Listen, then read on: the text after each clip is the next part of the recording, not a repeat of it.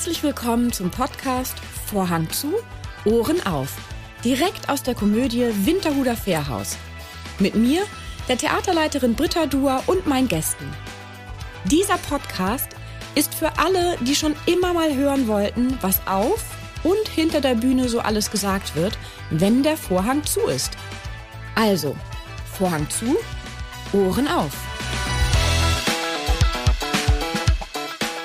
Heute treffe ich mich mit dem Schauspieler Jonathan Beck. Er steht zurzeit mit Willkommen bei den Hartmanns auf unserer Bühne. Ich spreche mit ihm darüber, welches Hobby er mit seinem Vater Rufus Beck teilt, über seine ersten bewussten Filmerfahrungen als Vierjähriger und warum sie ihn in den nächsten Tagen im Tropenaquarium Hamburg treffen könnten. Herzlich willkommen, Jonathan Beck. Jonathan, ist äh, das eigentlich dein einziger Name? Also heißt du Jonathan Beck oder hast du noch versteckte. Mein naja, Name wäre Jonathan Elias Beck. Jonathan Elias, ein Wort eigentlich. Ein Wort? Ja, mit Binde. Mit, mit Bindestrich. Mit Bindestrich. Ja. Okay, ich dachte wirklich in einem durchgeschrieben. Aber ich erzähle natürlich immer bei Reisen, wenn ich, weil ich war früher viel reisen, sage ich dann immer, my name is Jonathan Elias Francis Bacon Jacobian Beck, weil man doch so oft gefragt wird, wie so der Name ist in anderen Ländern. Und ich dachte, das fände ich mal lustig, wenn man mal so ganz viele Namen hätte. Aber es ist nicht ganz wahr. Aber es stimmt, also okay, zwei davon stimmen, ja, das Beck stimmt ja auch. Äh, Elias ist woher? Also einfach nur, weil deine Eltern den Namen so schön fanden? Ja, meine Eltern haben sich einfach gestritten. Äh, mein Vater fand Elias schöner, meine Mutter Jonathan und auch auf äh, ja, dem Papier, wo man ja immer die Namen einträgt, dann im Krankenhaus, da sind wirklich, ist alles mehrmals durchgestrichen. Also es war dieser Beamte, der musste das leider entziffern. Aber es wurde Jonathan. Was stand da noch drauf? Ja, ich weiß Harald, auch nicht was. Das ist alles. Ja. Christian. Äh, fürchte bald. Gottfried. Schauspielerfamilie. Kommen wir mal darauf kurz zu sprechen, weil äh, du kommst ja ähm, aus einer, beziehungsweise auch deine Geschwister, deine beiden Schwestern ja. sind ja auch vom, im, im selben Fach. Ähm, und du hattest ja auch als Säugling deine allererste Statistenrolle, habe ich gelesen. Ja. Und dann bist du ja auch ziemlich schnell äh, quasi im Funk und Film äh, aufgewachsen, reingewachsen. Ähm, wie können wir uns eigentlich deine Kindheit vorstellen? Die war ja wahrscheinlich nicht so normalo klassisch wie meine. Ja, ich muss, eigentlich muss ich erstmal Hallo, lieber Zuhörer, auch mal sagen. Ihr macht das bestimmt auch mal. Weil man fängt da einfach an zu reden und ist ganz unhöflich gewesen. Also, hallo, ich bin Jonathan und ja, Britta hat es gerade eben gesagt, ich bin in einer furchtbar bunten äh, Künstlerfamilie groß geworden. Alles Künstler. Meine Geschwister sind auch Schauspieler. Eine ist jetzt auf Regie umgesattelt. Und äh, das war früher deswegen so bunt, weil wir alle immer von verschiedenen Jobs auch nach Hause gekommen sind. Und äh, die Essen waren dann sehr chaotisch. Der lauteste, der hatte dann auch immer recht. Und das ist natürlich dann sehr laut, wenn alle spielen. Ich war der ruhigste von allen, der vernünftigste. Und das war sehr schön. Es hat aber auch dazu geführt, dass manchmal äh, keiner beim Abendessen war, weil alle unterwegs waren. Also ich habe als Kind. Saßt du da alleine? Nein, oder auch andere. Ich war, ich war auch zum Glück unterwegs, aber dann war der Hund alleine zu Hause. genau. Und ähm, weil schon als Kind habe ich dann eben auch früh angefangen, auch im Ausland zu drehen. Südafrika, äh, der Tschechei, Schweden. Und da war ich auch oft alleine, weil meine Eltern natürlich auch gearbeitet haben. Äh, und äh, genau. Mit einer ich, Nanny oder wie stellt man sich das vor? Ich habe ja immer eine Nanny und dann mhm. auch, weil man ja auch Schule immer verpasst hat, äh, musste die natürlich auch mit mir den Schulstoff durchbüffeln. Ach, so eine Privatlehrerin slash Nanny. Aber es war immer jemand Neues. Ach, also, es war immer jemand Neues? Genau. Ach so, hast du zu Leuten von denen noch irgendwie Kontakt, zu einigen Nein, von denen? Nee, Nein. es war einfach wirklich immer nur so projektbezogen. Ja, aber ich bin immer, ich, ich mag alle Menschen. Ich, ich komme mit jedem zurecht. Das war als Kind schon so, zum Glück. Ähm, wie schwer war es denn für dich dann so klassische Freunde zu haben? Also, äh. dass man sich zum Fußballspielen trifft oder ins Kino geht oder schwimmen geht. Also, du warst ja auch zu Hause, ne? Man, es ist ja, ja, ja. das ist ja immer, wenn ist ja, weiß nicht, ein Monat lang dreht man irgendwo und dann ist man zwei Monate zu Hause oder so. Ja, und auch als Kind darf man ja gar nicht so viel drehen. Ja. Es ist ja trotzdem die Schule da, es ist sehr reglementiert. Ich habe dann immer nur zwei Projekte im Jahr gemacht oder so. Das heißt, man hat ja ein ganz normales Leben. Ähm, nur eben mit dem Vorteil, dass man eine vollkommen andere Welt schon kennenlernt, die ja sehr, sehr schön ist. Man ist ja oft dann das einzige Kind bei den Produktionen. Und man hat natürlich auch dann, ähm, was das Schöne ist, sag ich mal, als Kind, äh, der Beruf ermöglicht es sofort, dass man auf Augenhöhe mit allen kommuniziert, weil man ist genauso wichtiger Bestandteil wie jeder andere auch. Das heißt, wenn man nicht funktioniert, ähm, ist schlecht. Deswegen sind natürlich alle auch furchtbar nett zu einem und das ist sehr schön. Damit das Kind funktioniert Ja. und nicht 120 Take braucht und weint. Genau, Und, und die roten Augen. genau. Außer du brauchst ein weinendes Kind. Genau, da wurdest du gut. geärgert. da wurde dir alles weggenommen. Und, ähm, was ist denn eigentlich deine jüngste, nein, oder in der Form umgekehrt, deine älteste, älteste Erfahrung? Also wie alt warst du das erste Mal, als du bewusst vor der Kamera standst? Also das war mit vier. Da habe ich dann das Super Vibe gedreht mit Veronika Ferres. Äh, und da kann ich mich ja sehr, sehr gut, sag ich mal, dran erinnern. Und die Premierenfeier, da wurde ich nämlich fünf. Dann habe ich einen Kuchen bekommen und der ganze Kinosaal während der Premiere hat ähm, alles Gute zum Geburtstag gesungen. Ach, das war krass. natürlich sehr süß. Äh, und da habe ich mich sehr gefreut natürlich. Das heißt, ich werde jetzt demnächst nochmal das Super Vibe gucken und ähm, Dann siehst du, eines der Kinder bin ich, genau. ich hoffe, ihr kennt dich. Gibt es da mehrere Kinder? Ich Nur zwei. Zwei. Wir werden den Test dann machen. Wenn du durchfällst, werde ich natürlich leider kein Wort mehr mit dir reden. Ja, ich, oh Gott, ich hoffe, das andere ist ein Mädchen. Dein Papa war ja ein sehr bekannter Schauspieler. Ähm, wie war das für dich mit Freunden? Also auch, wo du ein bisschen älter wurdest, ähm, hattest du manchmal das Gefühl, Leute wollten dich kennenlernen und mit zu nach Hause kommen, um deinen Papa kennenzulernen? Oder gab es diese Berührung? Das Gute war eben in dem Sinne, weil jetzt Beck ist ja jetzt zum Beispiel auch so ein Familienname, der wirklich häufig vorkommt. In München gibt es äh, dann noch den Beck Verlag. Ja, den hab ich auch der, äh, Oder auch äh, Ludwig Beck. Das heißt, es gibt viele Becks, mit denen man vielleicht noch eher befreundet, noch mehr befreundet sein will. Aber alle, die dann, genau, also deswegen, nein, äh, es fiel dann nicht so auf. Äh, deswegen äh, auch, äh, ich habe auch früh Kinofilme gedreht, die große Erfolge waren. Ja, für Freche Jugendliche, Mädchen, freche ne? Mädchen, genau. Ähm, das war eben einer der ersten Kinofilme, die hatten dann über eine Million Zuschauer und so. Und das ist natürlich dann schon ja, eine wichtige ähm, Marke. Aber da war ja auch äh, so Social Media und so, das gab es damals noch nicht. Das heißt, man war da total ja, behütet. Das, Mhm. Ich wusste nicht, dass äh, uns so viele kennen. Das Leben war vollkommen normal. Okay. Wurdest du denn, als du Freche Mädchen den ersten oder den zweiten Teil gedreht hast, wurdest du dann auch auf der Straße erkannt und angehimmelt von den Mädchen?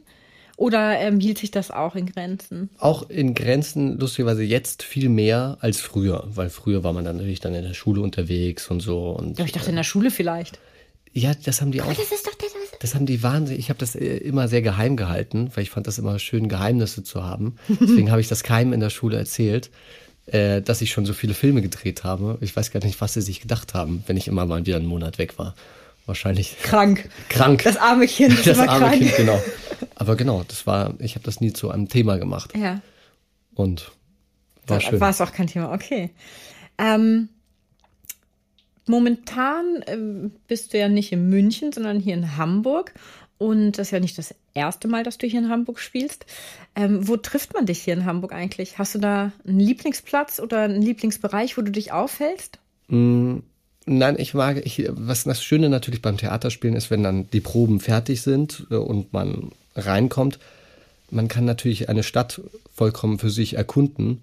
Und ähm, ich gucke mir immer was Neues an. Also jetzt zum Beispiel ähm, war ich natürlich, habe mir das U-Boot angeschaut oder ich schaue mir die Museen an. Während den Proben gehe ich dann in alle Theater und schaue mir andere Theaterstücke an. Das heißt, äh, man findet mich überall. Überall. Ich, ja, ich habe wirklich keinen einzigen Ort oder Ja. so, wo ich den nicht nehme. Jetzt, ich benutze das Stadtrad zum Beispiel Mhm. unglaublich viel und fahre dann einfach irgendwo hin, wo ich noch nicht war. Du bist also eher ein umtriebiger Mensch, ein, ein Explorer. Ja, auf alle Fälle. Ja, das, äh, ich, Nicht so einer, der zu Hause dann puzzelt. das kann ich auch. Ich kann auch zum Beispiel lange lesen, aber so, ich Ja. brauche, glaube ich, alles in einem Tag. Muss, An so, einem Tag sogar.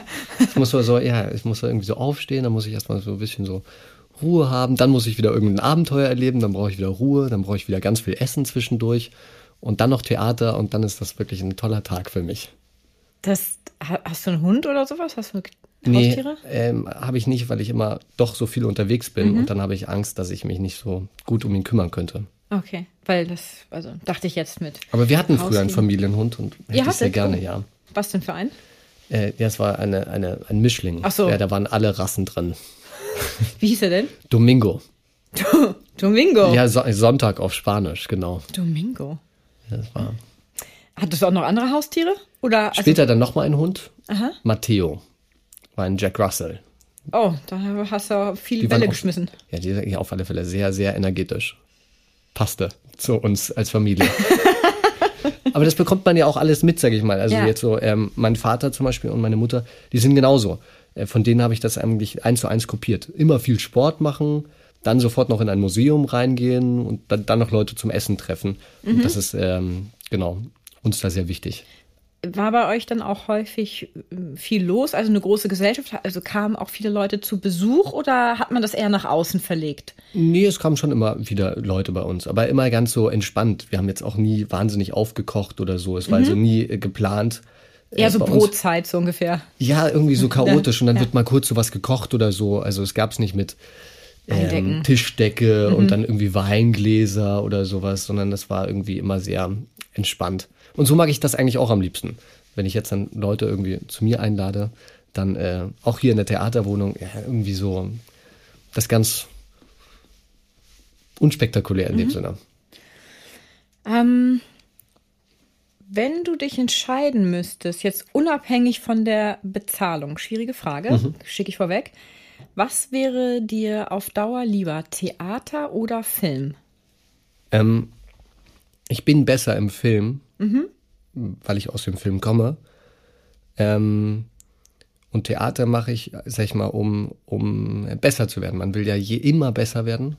Und das heißt, umso vielfältiger die Projekte sind, äh, umso besser für mich als Schauspieler.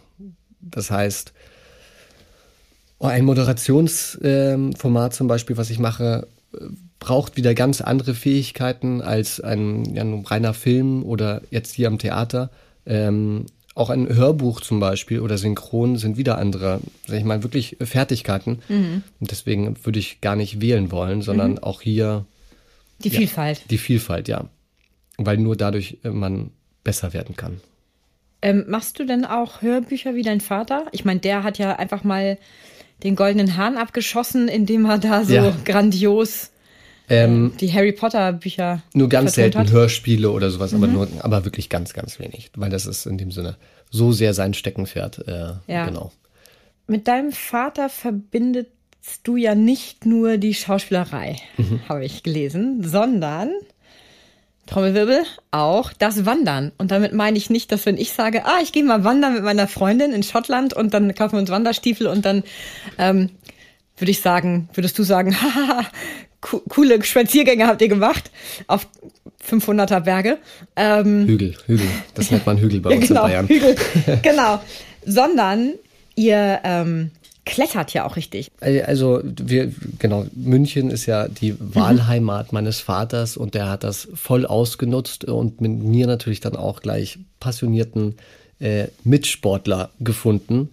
Das heißt, äh, ganz früh haben wir angefangen, Mountainbike-Touren zu machen, Skitouren, äh, Wandern, ähm, natürlich auch Klettern und das heißt eigentlich alles. Äh, Jetzt dann haben wir auch dann irgendwann mal vor Jahren angefangen, auch Kajak zu fahren, weil es gibt natürlich die ganzen Bergflüsse und so.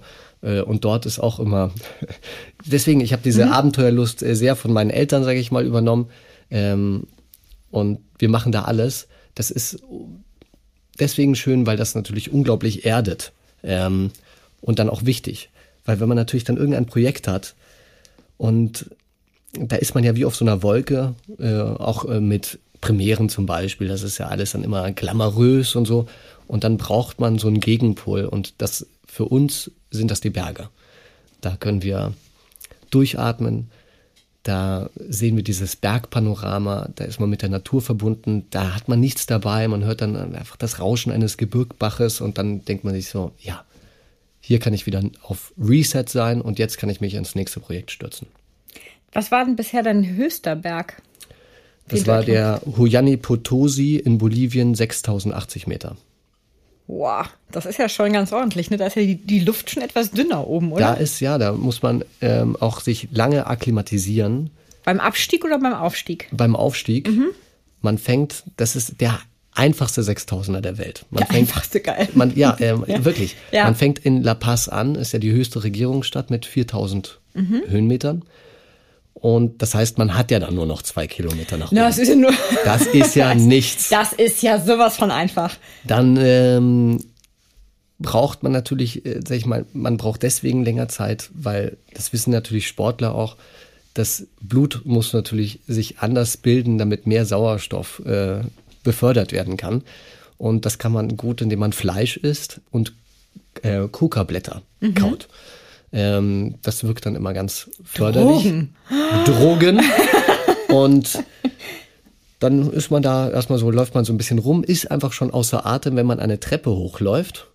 Und irgendwann mal fühlt man sich bereit und sagt, jetzt fange ich an. Dann muss man auch verheimlichen, dass einem übel ist, weil das ist ein Zeichen der Höhenkrankheit. Äh, Höhenkrankheit, ja, das ist etwas sehr Schlechtes. Man kann sterben dabei. Das will natürlich auch kein Bergführer. Dass, dass jemand dabei stirbt, ja. Genau. Und ähm, dann stapft man da nach oben. Das macht man innerhalb von zwei Tagen. Oh, das ist aber ganz schön viel. Genau, den ersten Tag, da ist man dann schon auf 5000. Also ich meine, das ist ganz schön schnell. Das meine ich mit viel. ja, ja, also, genau. Also das ist Ich dachte, man Sinne- hat mehr Zeit. Und dann, sag ich mal, aber der, das Spannende ist in dem Sinne, man hat dann eine ganz kurze Nacht ähm, auf 5000 Meter, da schläft man extrem unruhig. Also ähm, man versucht zwar früh schlafen zu gehen, aber man ist da zusammen mit 30 anderen, da sind sehr viele andere Bergtouren, sag ich mal, die gleichzeitig da auch hoch wollen. Und dann fängt man um zwei Uhr in der Früh an, weil der Schnee muss natürlich sehr, sehr kalt sein.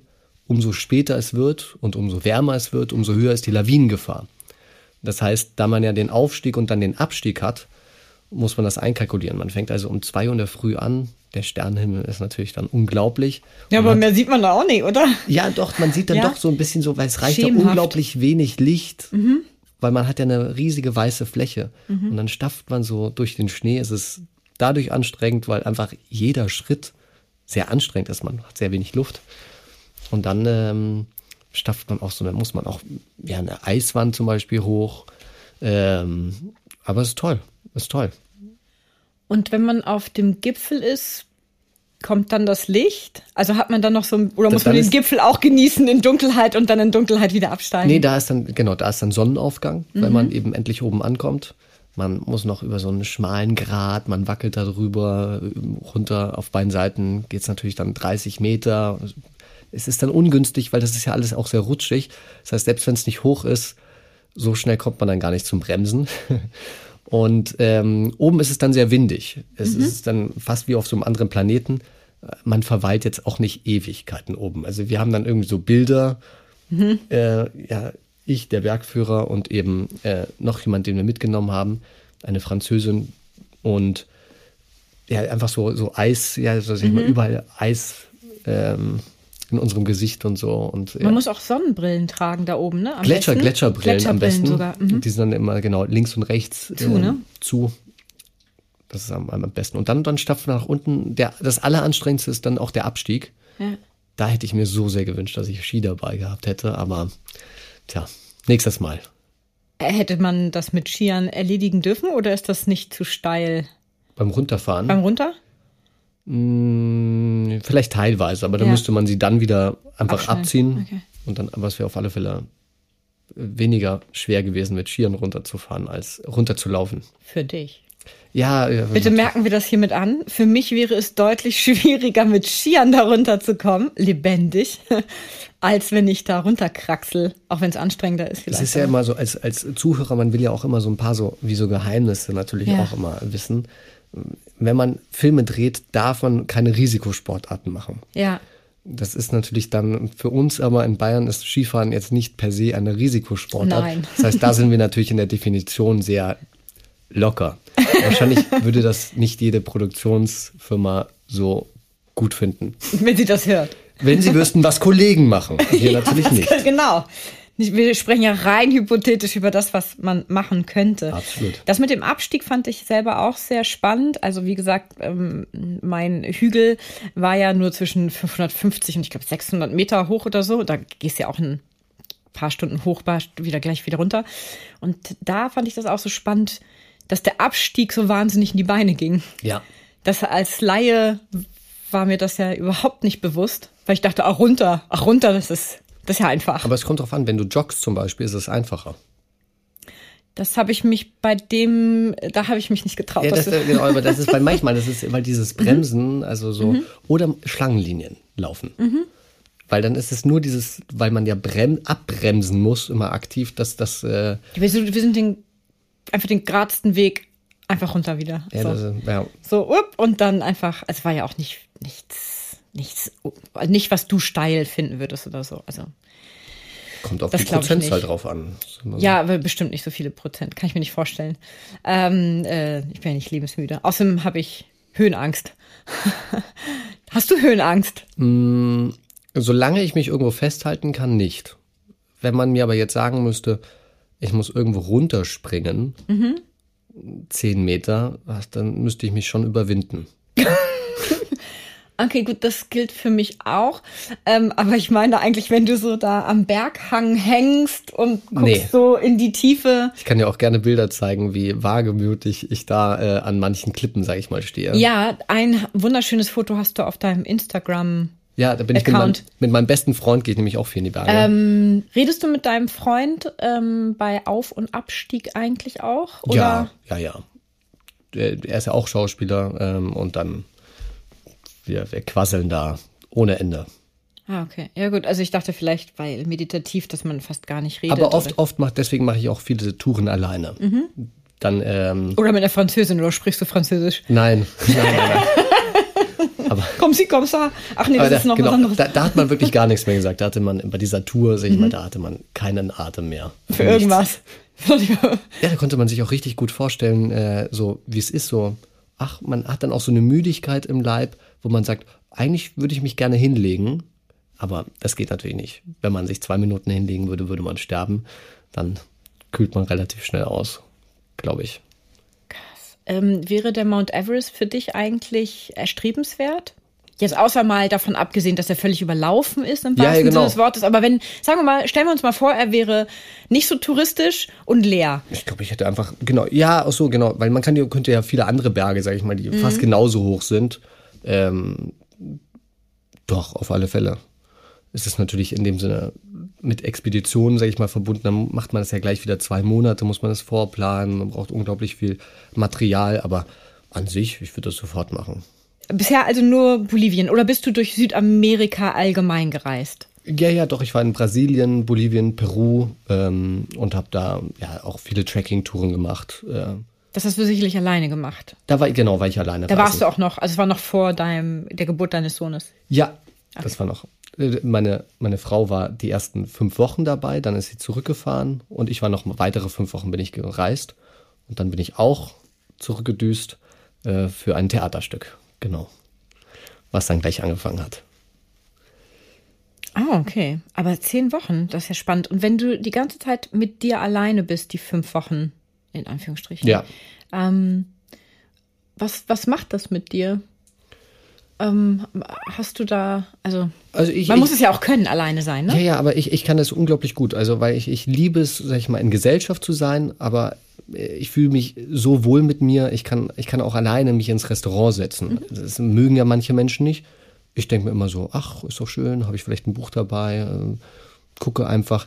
Ich habe da nie ein schlechtes Gefühl. Also, ähm, und dann über viele Wochen ist es natürlich dann so, immer wenn man plötzlich Lust hat, geht man halt raus und lernt neue Leute kennen. Und gleichzeitig kann man immer sagen, jetzt habe ich keine Lust mehr, jetzt gehe ich einfach, muss ich keinem irgendwas sagen, sind ja alles nur Fremde, jetzt gehe ich in mein Zimmer und mache irgendwie mein, meine Sache. Ja. Und man lernt natürlich bei den Reisen, wenn man nur in Hostels schläft, auch viele Leute kennen.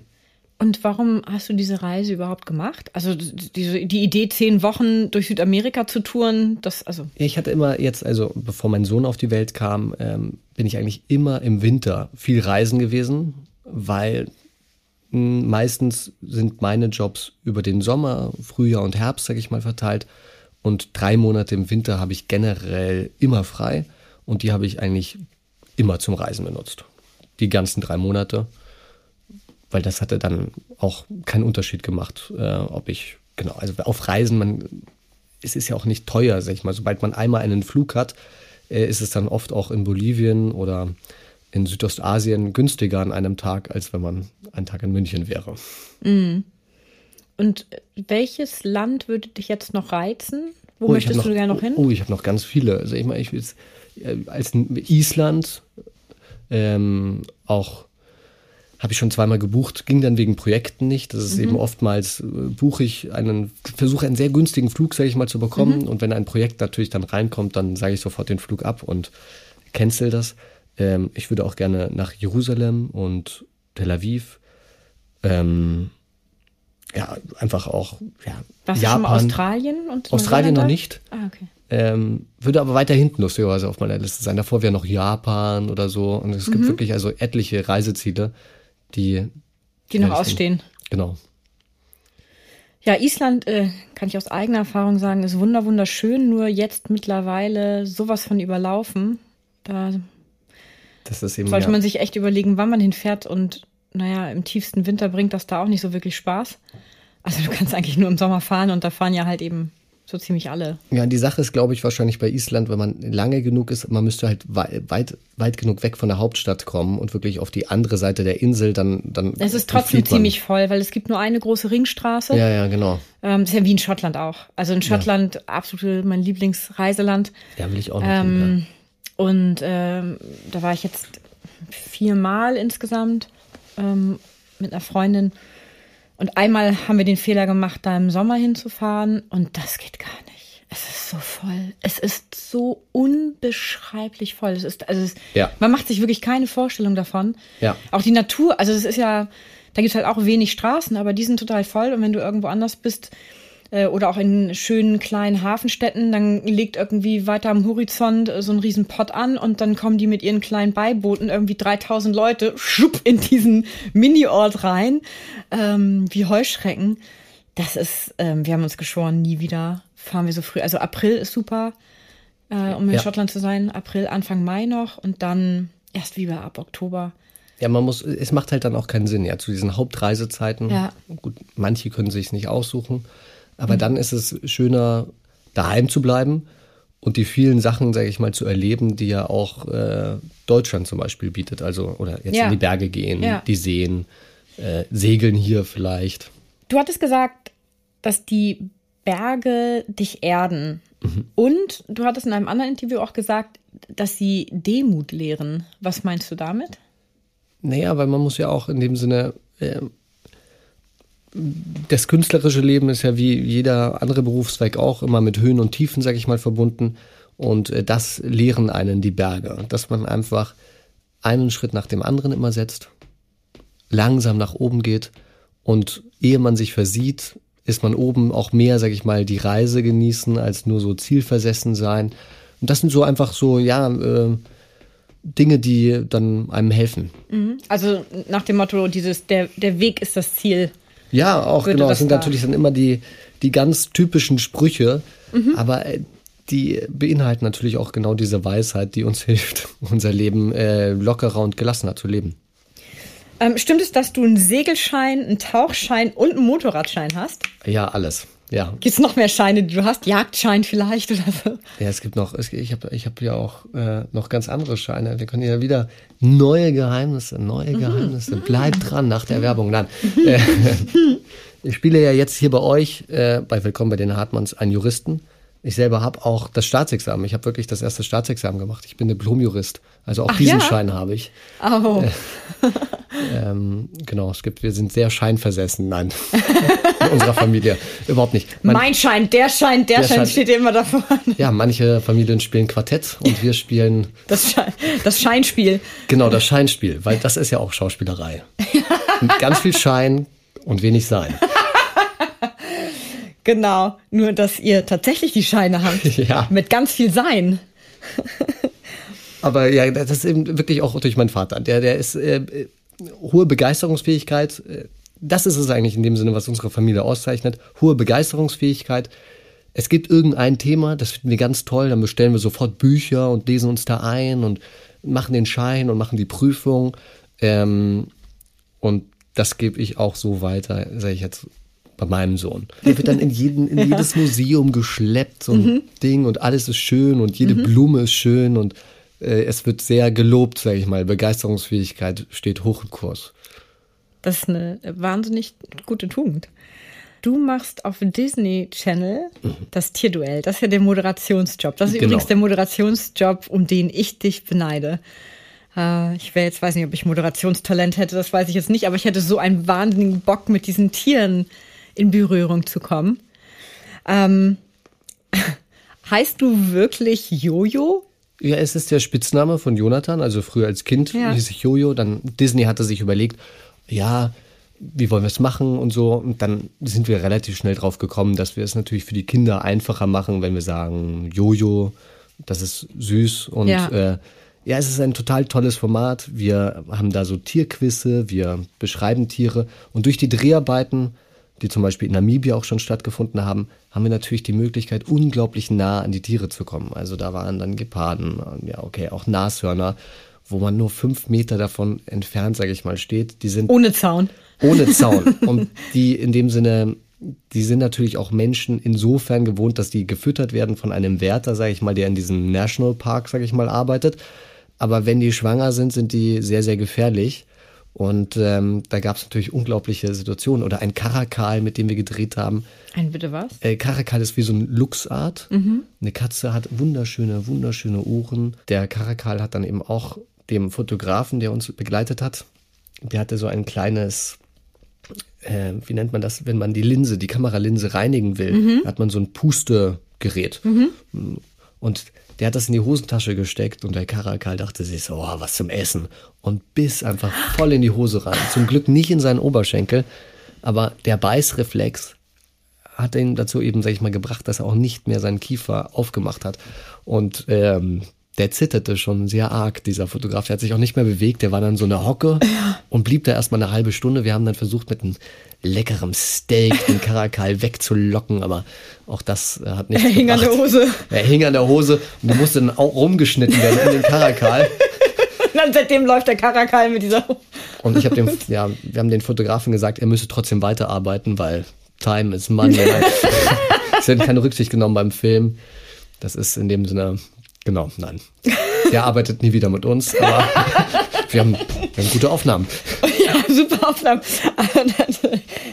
Und mit dem Karakal äh, arbeitet er auch nie wieder. Ähm, du hast dich ja in diesem Tierquiz übrigens geoutet, wo du in Hamburg offensichtlich noch nicht warst. Äh, ich war hier im Zoo. Im Troparium. Im Troparium. Nee, da war ich noch nicht. Im Troparium noch nicht. Und weißt du, warum ich das sage? Ja. In unserem Troparium, alle Kinder, die aus Hamburg kommen, Ja. hätten sagen können, Klippschiefer kennen wir alle. Die haben wir in unserem Troparium. Und daher wissen wir, dass Klippschiefer dieselben Vorfahren haben wie, Ich bin, diese Folge ist schon wieder so lange her. 35 das weißt du Folgen. wahrscheinlich, ich weiß nicht, ob ihr das gemacht habt, Elefanten. Ah, wie toll. Die haben dieselben Vorfahren wie die, also weit, weit, ne? Weit, Ja, weit ja, ja, zurück haben sie dieselben, teilen sie sich dieselben äh, Vorfahren wie Elefanten und Seekühe. Und äh, als du erzähltest, das einzige Tier, was du so vorher nicht so richtig kannst, war Klippschiefer, dachte ich, er war nicht im Troparium. Da Jetzt da, habe da ich. hat sie recht. Genau. Und da ich solltest du vielleicht noch mal nachholen. Ja. Und das ist so toll, das Troparium. Wirklich. Toll. Das ist unglaublich. Ich finde das super cool. Ja, da musste ich nur lächeln, dachte, da warst du noch nicht. war Jeder nicht. Hamburger kennt das. Ich war nämlich zu meinem allerersten Bühnendebüt, sag ich mal, Mhm. haben wir neben dem Zoo Hagenbeck gewohnt in dem Hotel. Und da war ich natürlich dann sofort drin. Das war 2012, ja. Aber da habe ich es nicht geschafft zum Troparium. Das muss ich nachholen. da kannst du hingehen, dann kannst du sie auch nochmal wahrscheinlich auch selber Distanz sehen. Also du bist den ja sicherlich, du hast die auch angefasst, oder? Nee, dort, die sind super, super schü ja, Schüchtern. Ja, ja, die mussten wir fast schon mit dem Teleobjektiv ähm, uns schnappen. Und das Anspruchsvolle natürlich immer mit Tieren zu drehen ist, wir wissen ja nicht, was sie machen. Das Ja. heißt, Moderationen, die muss ich hundertmal hintereinander machen, jetzt bei so einem Kinderformat. Das ist ja auch sehr energetisch. Mhm. Ja. Ähm, das, das kann natürlich sehr anstrengend sein bei uns, aber es ist natürlich toll, wenn es funktioniert. Ja, ich habe irgendwie bei den Outtakes gesehen, ähm, wie deine Co-Moderatorin, dessen Namen ich leider gerade nicht weiß, Ja, Patricia, ähm, genau. die von Affen das Affenbaby immer weiter hoch in ihre Haare und sich dann da so festklammerte, wie als wäre das eine Mutter. Ja, und da war dann waren die anderen Affen irgendwie, haben sie so als, wir haben sie als Affenkönigin dann beschrieben. und wo ich bei den Dreharbeiten dann, ich sollte mich neben sie setzen, dann haben mich die Affen angegriffen, weil sie dachten, ich komme Patricia und dem Baby, dem Affenbaby zu nahe. Also auch sowas muss man, ähm, ja, man muss auf alles gefasst sein. Habt ihr auch Schlangen gesehen? Schlangen, ja, wir haben auch, eine, auch Spinnen, Vogelspinnen auch auf der Hand gehabt und alles. Aber Schlangen vor allem, das ist ja so meine persönliche Phobie. Ähm, ich, es kommt stark auf die Schlange drauf an. Wir haben zum Beispiel einmal eine, ähm, wie hieß die? War das eine Königskobra? Es gibt eben eine Schlange, die Schlangen jagt. Ja, das machen Königskobras, die essen Schlangen. Boah, vor der Schlange hätte ich auch Schiss gehabt. Die war Die irgendwie gibt's auch im Troparium bei uns. sehr gut. Nochmal. Die ist ja. aber schwer zu finden. Die hat, die, die also ist ein, das Gehege ist total toll. Es gibt Ja. ganz viele Möglichkeiten, wo die sich verstecken kann. Ja, ja. Und das ist ein bisschen so ein Suchspiel. Und ab und zu hat man Glück und man kann sie sehen, aber ganz häufig findet man sie auch nicht, weil sie, die ist riesig. Also, vier Meter oder sowas war sie bei also uns. wirklich, man ja überrascht sich immer. Also ich dachte immer, guck, weiß ich auch nicht, was ich dachte. Also Ja, aber und das Gruselige bei uns war, diese, diese Schlange, die war sehr agil Hm. und die ist da einen Busch hochgeklettert auf diese Lampe oben, wo man sich denkt, wie hat sie das überhaupt geschafft, da hochzuklettern? Also, wo ich mir dann denke, so. Und die hatte uns so wirklich angeschaut. Naja, die schauen ja auch mit Wärmerezeptoren. So ein bisschen so, könnte man euch eigentlich essen? Ich habe das im Blick gesehen. Also vor der Schlange, ja, hätte ich Schiss. Und vor anderen eher nicht so. Der Blindschleiche zu Hause in den Alpen, die ist ja lieb. Ja, aber also ich muss sagen, so eine Kreuzotter, Respekt habe ich trotzdem. Also ist ja nur wie ein Bienenstich angeblich, wenn die einen beißen, aber oh, ich weiß auch nicht warum. Ja, das ist wir so wirklich kurz vor Phobie bei mir. Wir haben ja großes Glück, sage ich mal, dass wir natürlich auch in Gefilden wohnen, wo wir natürlich wenig, Wenig. gefährliche Tiere haben. Also ich meine, wir können ja barfuß überall rumlaufen.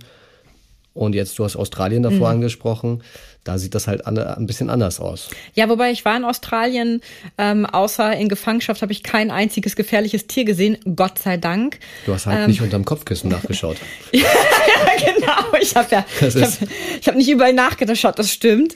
Aber da muss ich auch Glück, also da hatte ich äh, Glück, dass ich nur nette Tiere gesehen habe, wie äh, in Sydney, da fliegen ja Kakadus durch die Stadt. Weil das sind halt, ja, das sind halt deren Tauben.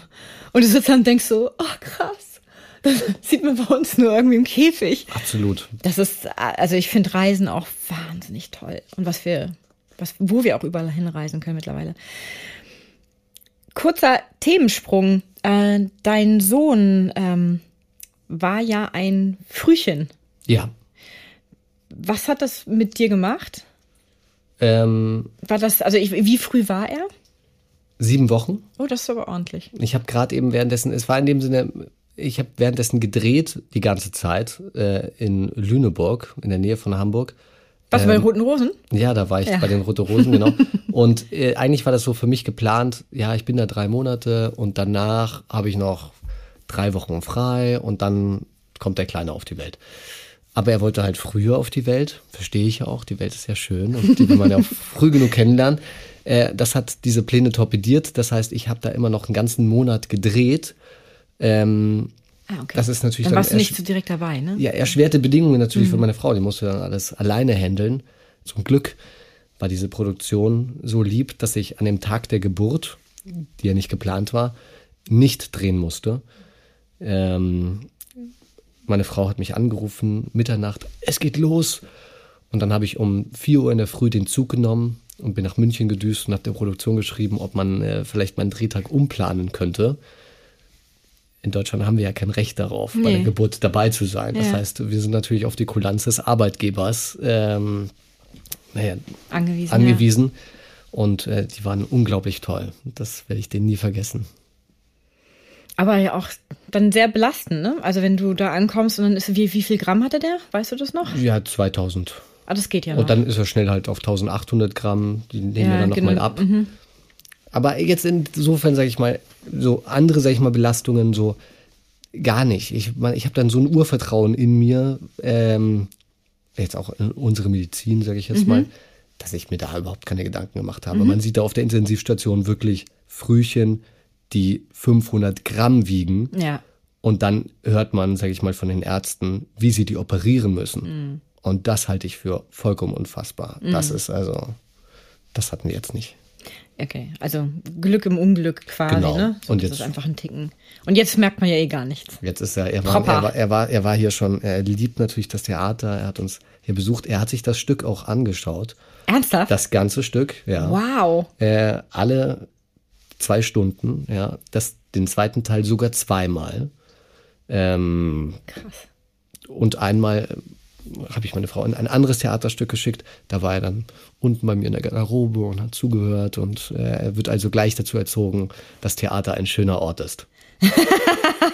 Ja, wir haben das ja häufiger hier, dass dann äh, Kinder ähm, hinter der Bühne noch sitzen auf dem Stuhl Ja. neben dem Inspi und warten, bis, bis, bis die Eltern wieder von der Bühne kommen oder der Vater oder die Mutter und dann, das ist ja das Schöne. Es ist ja eine, eine große Familie Total. im erweiterten Sinne. Ja, und ich, ich bin ja auch so groß geworden. Mhm. Ja. Ich war auch dann in einem Korb im Residenztheater und war da irgendwie unten im Orchestergraben, während die Schiller gespielt wurde. Ja, die Räuber meine ich, von Schiller.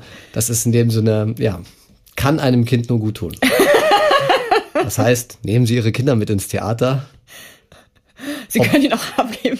Sie können sie auch abgeben hier. Beim Inspi. Und solange, ich meine, ich kenne nur als Kind, sage ich mal, genau, er schüttelt den Kopf. Aber wir bringen ihn noch dazu. Ähm, und solange natürlich jetzt, wir haben- mussten als Kinder natürlich, mein Vater hat uns auch in alle möglichen Theaterstücke reingebracht. Was ich ein bisschen anstrengend fand, war, glaube ich, als Neunjähriger oder Achtjähriger der Ringvorstellung dann fünf Stunden oder sowas. Das war aber auch echt eine, hardcore. ist eine sehr große Geduldsprobe. Oh, nee, nee, gut. Also das vielleicht nicht. Aber wir haben ja auch das Weihnachtsmärchen, ist ja ein Soft-Einstieg für Kinder, ist ja ähm, auf Kinderniveau dann äh, das erste Mal ein bisschen Theater kennenlernen. Da kann man mit dem ersten Abend, dann kann man sehr schnell steigern. Das ist meine Erfahrung. genau, das geht dann. Zack. Jonathan, ich danke dir ganz herzlich fürs Gespräch. Ich könnte noch stundenlang, ich habe Ja. hier noch zigtausend Fragen, aber ähm, herzlichen Dank und äh, wir sehen uns. Wir sehen uns bald. Vielen Dank an den Zuhörer und die Zuhörerinnen und ähm, auf ganz bald. Servus. Einen kurzen Einblick in unsere jeweilige Podcast-Folge erhalten Sie auch über unseren Facebook- und Instagram-Account. Schauen Sie doch mal vorbei, denn wer die Komödie kennt, wird Abonnent. Bis zur nächsten Folge wünsche ich Ihnen viele Anlässe zum herzhaften Lachen, Zeit zur Entspannung und jede Menge Spaß im Alltag. Bis dahin, Ihre Britta Dua.